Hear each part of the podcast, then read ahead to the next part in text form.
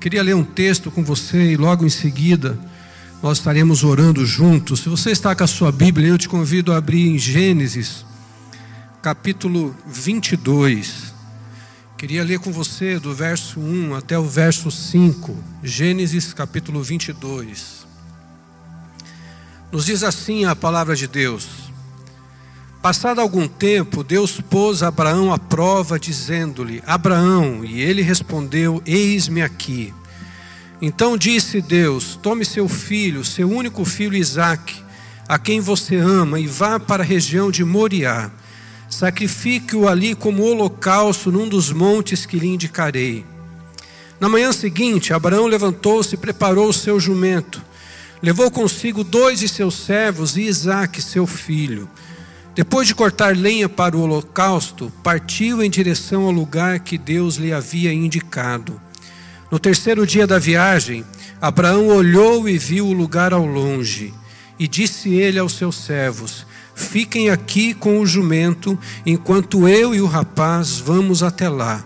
Depois de adorar, voltaremos. Vamos orar juntos. Pai querido, é notória a tua presença aqui neste lugar, porque aonde o Senhor reina, ali nós experimentamos a paz que excede todo entendimento. A tua palavra nos diz que nós tivermos mais de dois ou três reunidos, a tua presença está ali.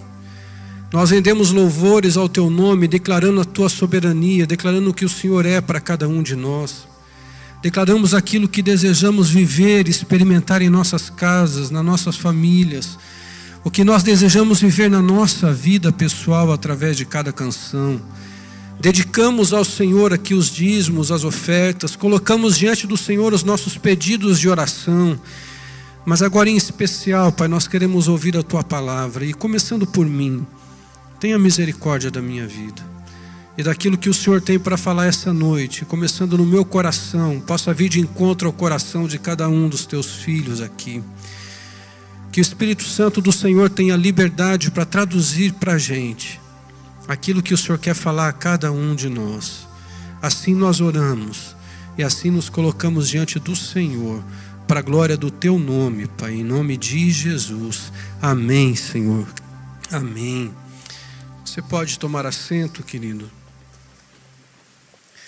Isso que é um dos grandes desafios que a gente vive, entre vários. Acho que para quem é pastor sempre é você estar à frente de um grupo grande de pessoas, conduzindo, seja um louvor, seja uma canção, mas também a palavra de Deus. E quanto estava meditando essa semana, aquilo que Deus teria para o meu coração e para o teu coração, me veio esse texto várias vezes.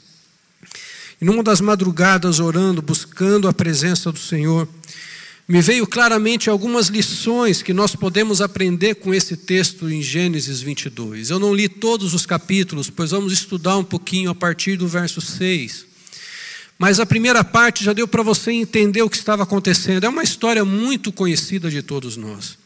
Quando Abraão pega o seu único filho, aquele que era o filho promessa de Deus para a vida dele e para a vida de Sara, Deus o chama e prontamente Abraão responde: Eis-me aqui.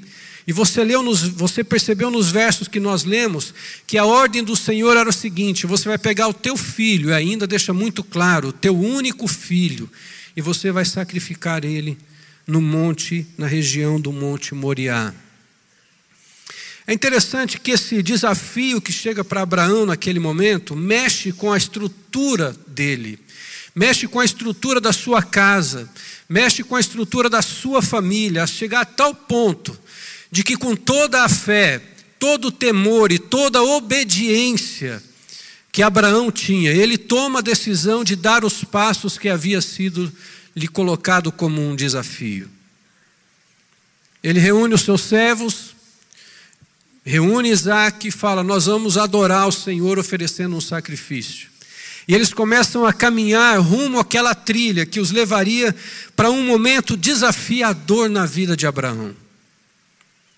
Eu não sei como seria para você se Deus um dia jogasse assim uma palavra dele para a tua vida de desafios tão grandes. Qual seria a sua reação?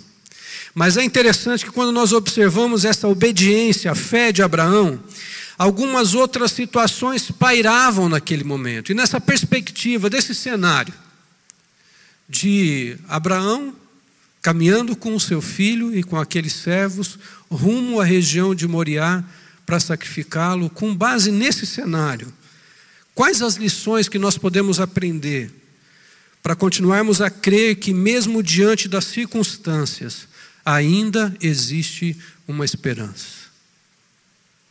Você já deve ter experimentado momentos da sua vida de desesperança.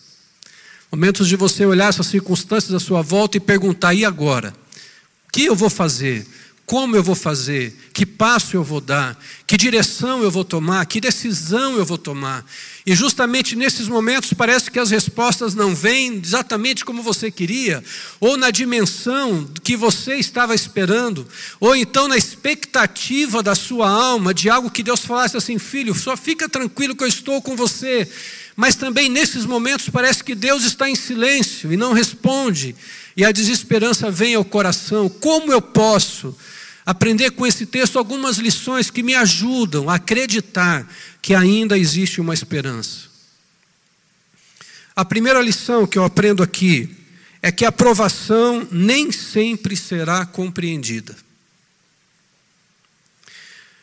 Quando Isaac, no verso 7, eu vou, vou, ler junto com você o verso 6 e o verso 7 para você entender, diz assim: Abraão pegou a lenha para o holocausto e a colocou nos ombros do seu filho Isaque, e ele mesmo levou as brasas para o fogo e a faca. E caminhando os dois juntos, Isaque disse ao seu pai: Abraão, meu pai. Sim, meu filho, respondeu Abraão. E Isaque perguntou: As brasas e a lenha estão aqui, mas onde está o cordeiro para o holocausto? Na perspectiva de Isaque, aquilo tudo não estava se encaixando, era incompreensível. Isaac estava acostumado, quem sabe em outros momentos, ir junto com o seu pai para oferecer sacrifício e adorar, e sempre tinha um cordeiro que eles levavam. Mas dessa vez algo estava diferente. Dessa vez, aquela prova de Deus para Abraão, Isaac não estava compreendendo na perspectiva dele. Porque como? Como isso vai acontecer? Você imagina ele tendo que ele mesmo levar as brasas para o fogo e ainda levar a faca daquilo que talvez ele fosse acostumado a carregar, mas olhando nessa trilha, a palavra nos diz que foram três dias de caminhadas. E eles estão ali caminhando e olhando e olhando, e Isaac olha à sua volta, e daqui a pouco ele fala assim: Eu não estou entendendo nada. Aonde está o cordeiro? O que, que está acontecendo? Isaac era o filho da promessa. Abraão tinha convicções muito claras no seu coração, mas só que aquela trilha estava muito pesada. Queridos, existem momentos de provações que nós passamos na nossa vida que nós não conseguimos compreender. E que nós não vamos conseguir compreender. Só que a gente sente. Não é complicado quando você sabe que você está passando por uma aprovação e você está sentindo aquilo apertar no seu coração, na sua vida, na sua prática de vida, mas você não consegue compreender o porquê daquela aprovação. Eu acho interessante quando o apóstolo Paulo nos fala em Romanos, no capítulo 3, 5, do verso 3 a 5, e diz assim: não só isso, mas também nos gloriamos nas tribulações, porque sabemos que a tribulação produz perseverança, e a perseverança um caráter aprovado, e o caráter aprovado, esperança. E a esperança não nos decepciona, porque Deus derramou seu amor em nossos corações por meio do Espírito Santo que ele nos concedeu. Paulo vai dizer que algumas sequências de resultados vão acontecer quando nós estamos vivendo em tribulação ou vivendo em provação, mesmo que seja uma provação não compreendida. Ele vai mostrar que esses processos que vão acontecendo, que vai produzindo a perseverança, que vai forjando o nosso caráter, que vai produzindo em nós uma esperança. E eu acho tão interessante que ele diz assim: e a esperança não nos decepciona, porque Deus derramou seu amor em nossos corações por meio do Espírito Santo que ele nos concedeu. Ainda existe uma esperança, mesmo entre as provações não compreendidas.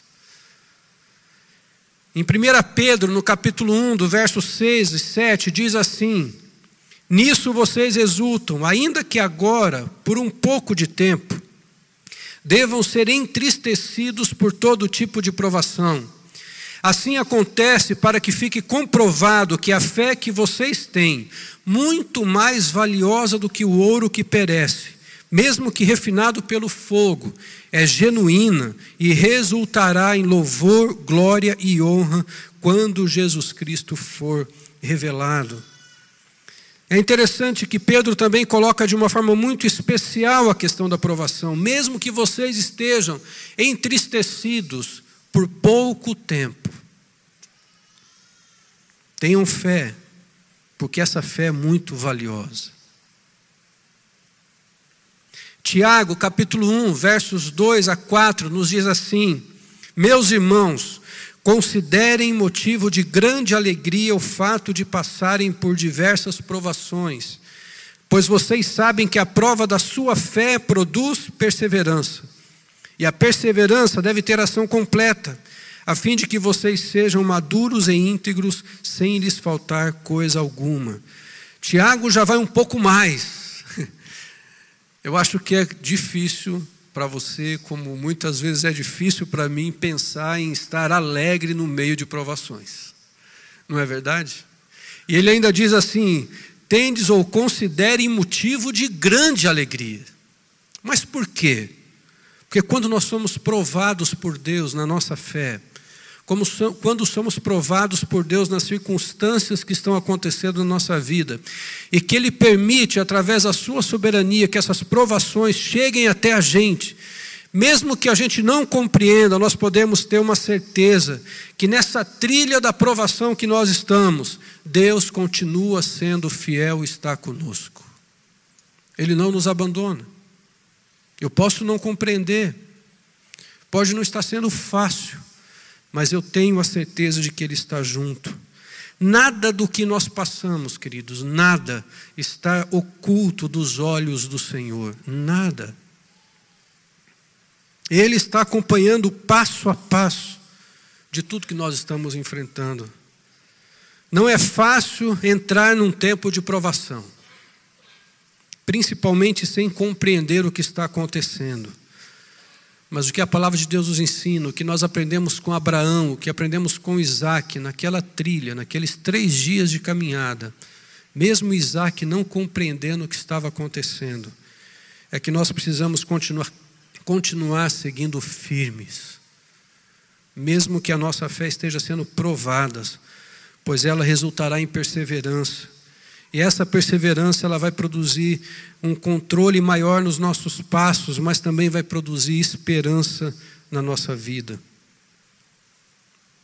Mesmo passando por provações incompreensíveis, creia que ainda existe uma esperança. A segunda lição que eu aprendo nesse texto diz assim: a fé nos leva a crer no impossível. Os versos 7 e 8, quando Isaac faz a pergunta, diz assim: Isaac disse ao seu pai Abraão: Meu pai, sim, meu filho, respondeu Abraão. Isaac perguntou: As brasas e a lenha estão aqui, mas onde está o cordeiro para o holocausto? Respondeu Abraão: Deus mesmo há de prover o cordeiro para o holocausto, meu filho. E os dois continuaram a caminhar juntos. Queridos, eu fico imaginando essa cena. A palavra de Deus não nos mostra outros diálogos que possam ter acontecido, mas o que eu imagino é que uma boa parte dessa caminhada ela foi feita em silêncio. É você pensar como pai, uma decisão difícil que você está precisando tomar naquele momento. Você sabe os passos que você está seguindo rumo àquela decisão. E você tentar preservar o seu filho, e o seu filho vem e faz uma pergunta dessa para você. Você, como pai, tentando de todas as maneiras não colocar diante do seu filho um peso maior do que aquilo que talvez ele já esteja passando nos seus pensamentos. Eu imagino na minha mente que essa caminhada foi uma caminhada, uma boa parte em silêncio. Abraão, ele tinha uma fé tão grande, mas tão grande, de que ele cria que o Senhor poderia ressuscitar o seu filho mesmo depois de morto. E essa esperança e essa fé era como se Abraão segurasse nela e falasse assim: Olha, mesmo que eu tenha que chegar até o final, eu creio no Deus que eu sirvo. Por quê? Porque Deus havia dado uma promessa para Abraão que Isaac seria o filho da qual viria as gerações futuras. Mas ele precisava obedecer. Ele precisava cumprir aquele propósito. Por isso, Abraão, por causa dessa sua fé, ele creu no impossível. A resposta de Abraão nos traz isso quando ele diz assim: Deus mesmo há de prover o cordeiro para o holocausto, meu filho. Existem trilhas que nós caminhamos, querido, que elas podem parecer pesadas demais, aonde a nossa fé é abalada, as nossas forças são abaladas, Neste momento, crer no impossível é impossível. Porque você vai olhar à sua volta e nada parece estar colaborando com aquilo que, mesmo seja o tamanho da sua fé. Mas a fé nos leva a crer no impossível. Porque nós sabemos se essa nossa fé estiver alicerçada na palavra de Deus, se essa nossa fé estiver alicerçada nas promessas que Deus nos deu, se essa fé ela estiver firmada naquilo que Deus já fez na sua história de vida, que Deus já fez na minha história de vida, em nenhum momento Ele nos abandonou, você pode ter certeza que, mesmo estando cansado, mesmo estando desanimado, mesmo se sentindo frustrado, mesmo não entendendo as provações, você vai produzir uma fé que leva a crer no impossível, porque a sua fé está firmada naquele que é fiel. Tem um devocional que eu li em 2013, um devocional muito interessante. A tradução dele em português do título diz assim: A misericórdia de Deus nos faz encarar o impossível, que é de John Bloom. E ele diz assim nesse devocional: O descansar nas promessas de Deus é aprendido na prova severa de lutar contra a incredulidade. Estações, às vezes longas estações, quando tudo depende de crer em Deus e que não há uma rede de segurança. Se você está passando por tal estação, por mais difícil que pareça, Deus está sendo incrivelmente bondoso com você. Porque é em invernos como esse que realmente aprendemos que nada é demasiadamente difícil para o Senhor. E a alegria em Deus que isso resulta faz com que qualquer agonia suportada nem seja digna de comparação. Quando somos provados na nossa fé, que nós não compreendemos a provação, mas essa nossa fé começa a ser alicerçada naquilo que nós cremos no Senhor, nós passamos a crer no impossível. Deus mesmo há de prover o cordeiro para o holocausto, meu filho. Pela fé, nós podemos crer no impossível. Nem sempre, queridos, nem sempre. Eu e você, nós vamos conseguir enxergar as soluções. A gente vai tentar, a gente vai tentar encontrar a solução. Mas em alguns momentos da nossa vida nós não vamos conseguir encontrar. Mas nós precisamos crer que Deus está no controle. Creia, pois ainda existe uma esperança. A terceira lição que eu aprendo aqui nesse texto é que a provisão divina não se atrasa. Olha só o que diz os versos 11 ao verso 14: diz assim: Mas o anjo do Senhor o chamou do céu: Abraão, Abraão, eis-me aqui, respondeu ele. Não toque no rapaz, disse o anjo, não lhe faça nada. Agora sei que você teme a Deus porque não me negou seu filho, o seu único filho. E Abraão ergueu os olhos e viu um carneiro preso pelos chifres num arbusto. Foi lá pegá-lo e o sacrificou como holocausto em lugar de seu filho. Abraão deu àquele lugar o nome de O Senhor proverá. Por isso, até hoje se diz: No monte do Senhor se proverá. Se nós olharmos essa cena, queridos, não dá para imaginar algo assim como nós lemos. Não dá para imaginar.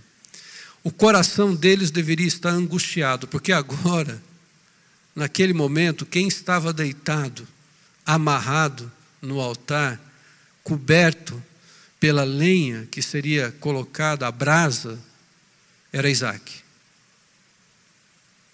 Agora, Abraão estava ali pronto com o cutelo na mão para sacrificar o seu filho. Abraão com certeza não estava simplesmente frio diante daquela situação. Mesmo crendo, mesmo tendo fé, algo de Deus precisava, precisava acontecer. Para que de alguma forma a resposta que pudesse acalmar o coração dele, acalmar o coração de Isaac, vi, visse e enxergasse na perspectiva do que Deus faria. E eu acho interessante que o que era menos provável para Abraão foi o que aconteceu. O mais certo para ele seria, quem sabe, ele consumar aquele momento de sacrifício e Deus ressuscitar o seu filho. Mas o que Deus fez foi totalmente diferente. E aí, naquele instante, você pode imaginar, com o cutelo na mão, pronto, ele escuta uma voz chamar: Abraão, Abraão! A palavra de Deus nos diz que a voz do Senhor é como o som de muitas águas. Eu fico imaginando que esse anjo do Senhor que chamou Abraão, mas falou muito alto. Mas foi muito alto. A ponto de mais uma vez Abraão tomar uma outra decisão e falar: Eis-me aqui. E naquele instante ele escuta um carneiro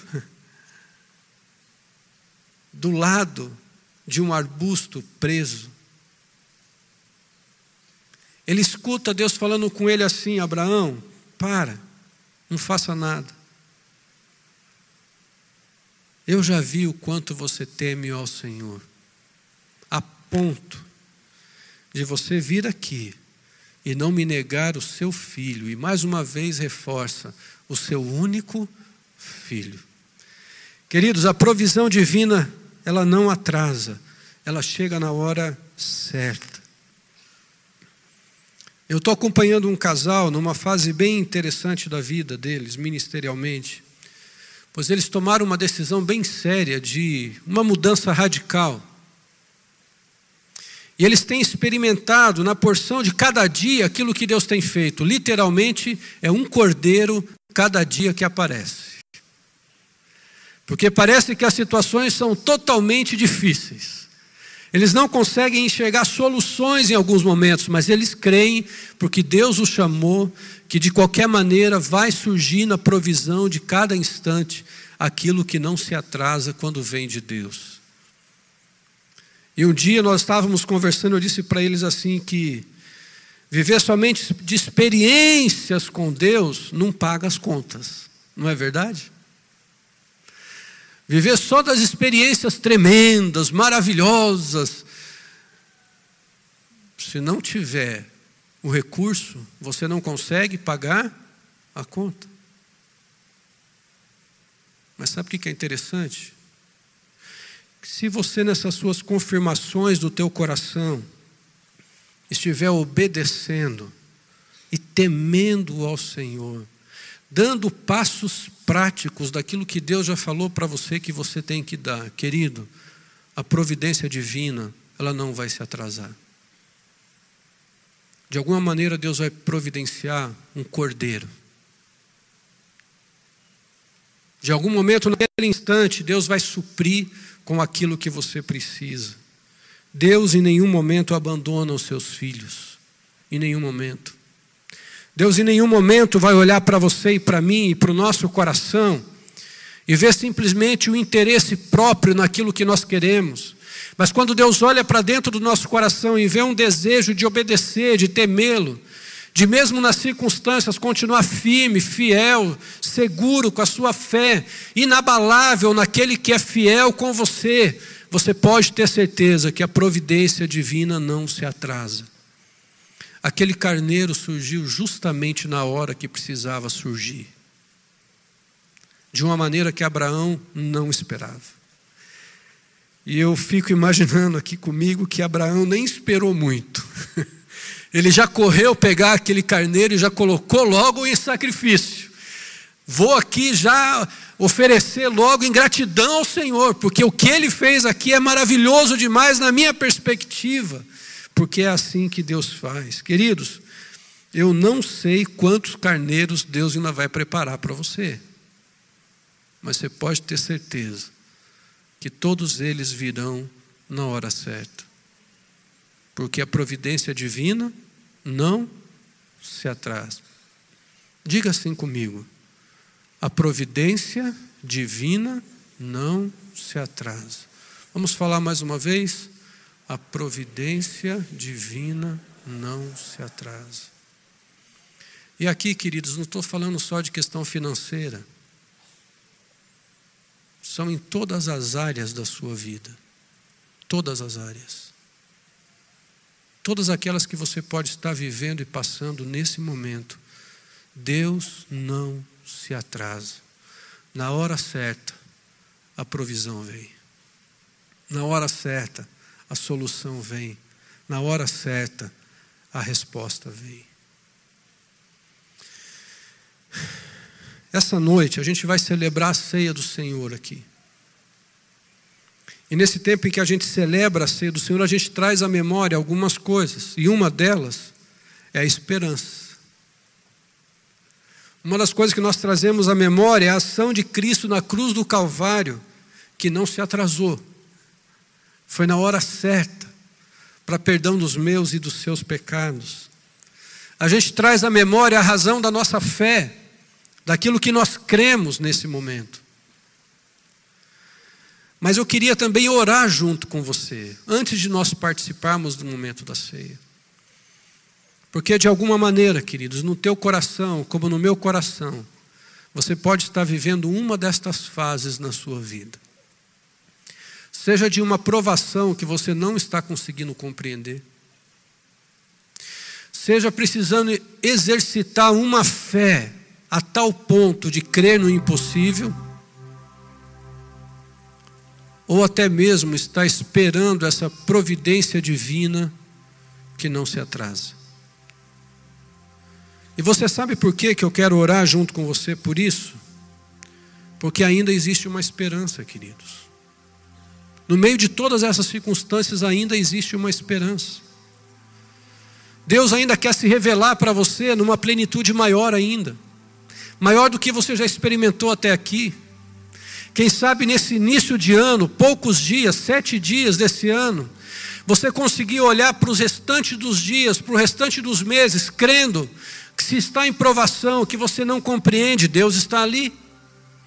Se você está precisando de uma fé para crer no impossível, Ele é fiel, está ali. Se você está precisando experimentar a providência divina em algum instante, Ele vai ser fiel e não vai atrasar, e Ele estará, estará ali. E para que a gente experimente isso, a gente precisa aceitar algumas coisas dentro da gente. A primeira delas é que nós somos limitados. Queridos, você não sabe de nada, e eu também não. Das coisas que Deus faz, das coisas que Deus tem, nós sempre seremos limitados, sempre. Porque quem pode conhecer a mente do nosso Senhor? Quem? Então, se você reconhece na sua vida que você precisa dele e fala assim: Senhor, estou precisando do Senhor.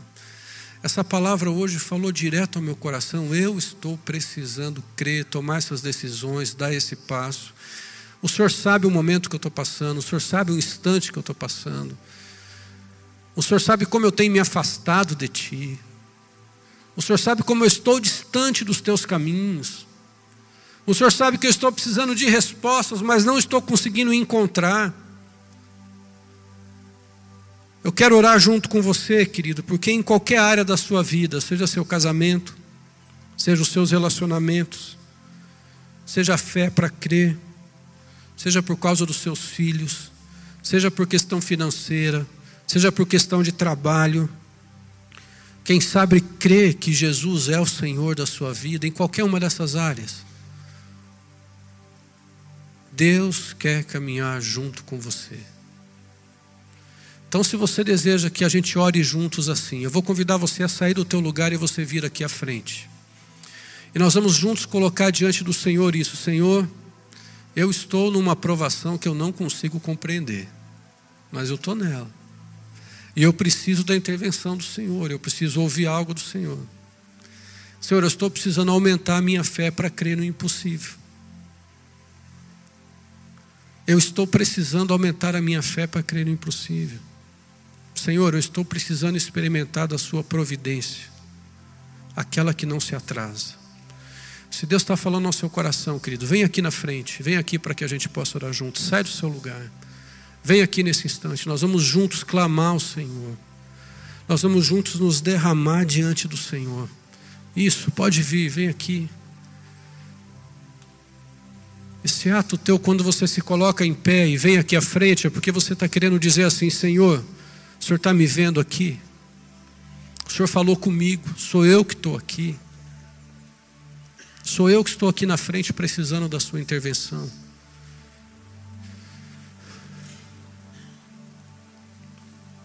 Vem aqui, queridos, para a gente orar juntos. Isso, desça ali na galeria, vem aqui. Vamos colocar todas essas questões diante do Senhor.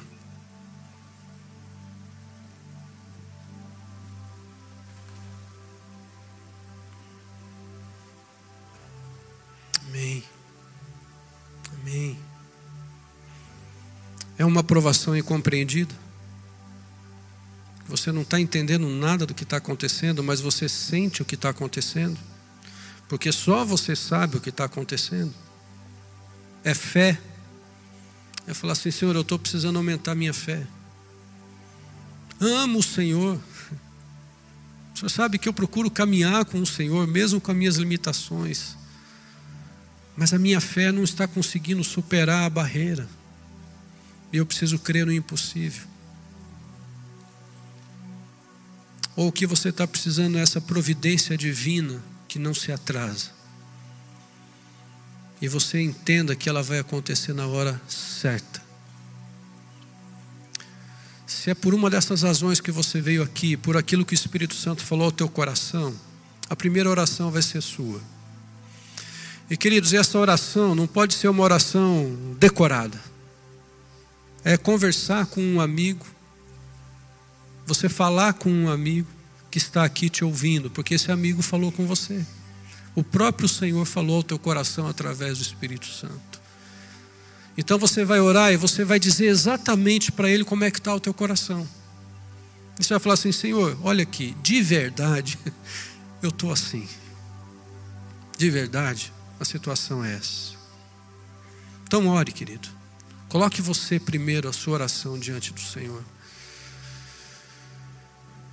Diga para Ele o que está acontecendo.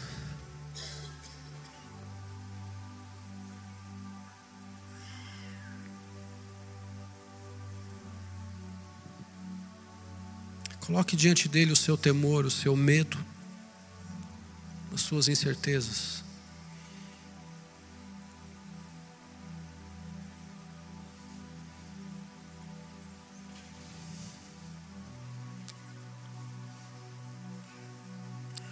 Deixa eu orar com você aqui, Pai querido.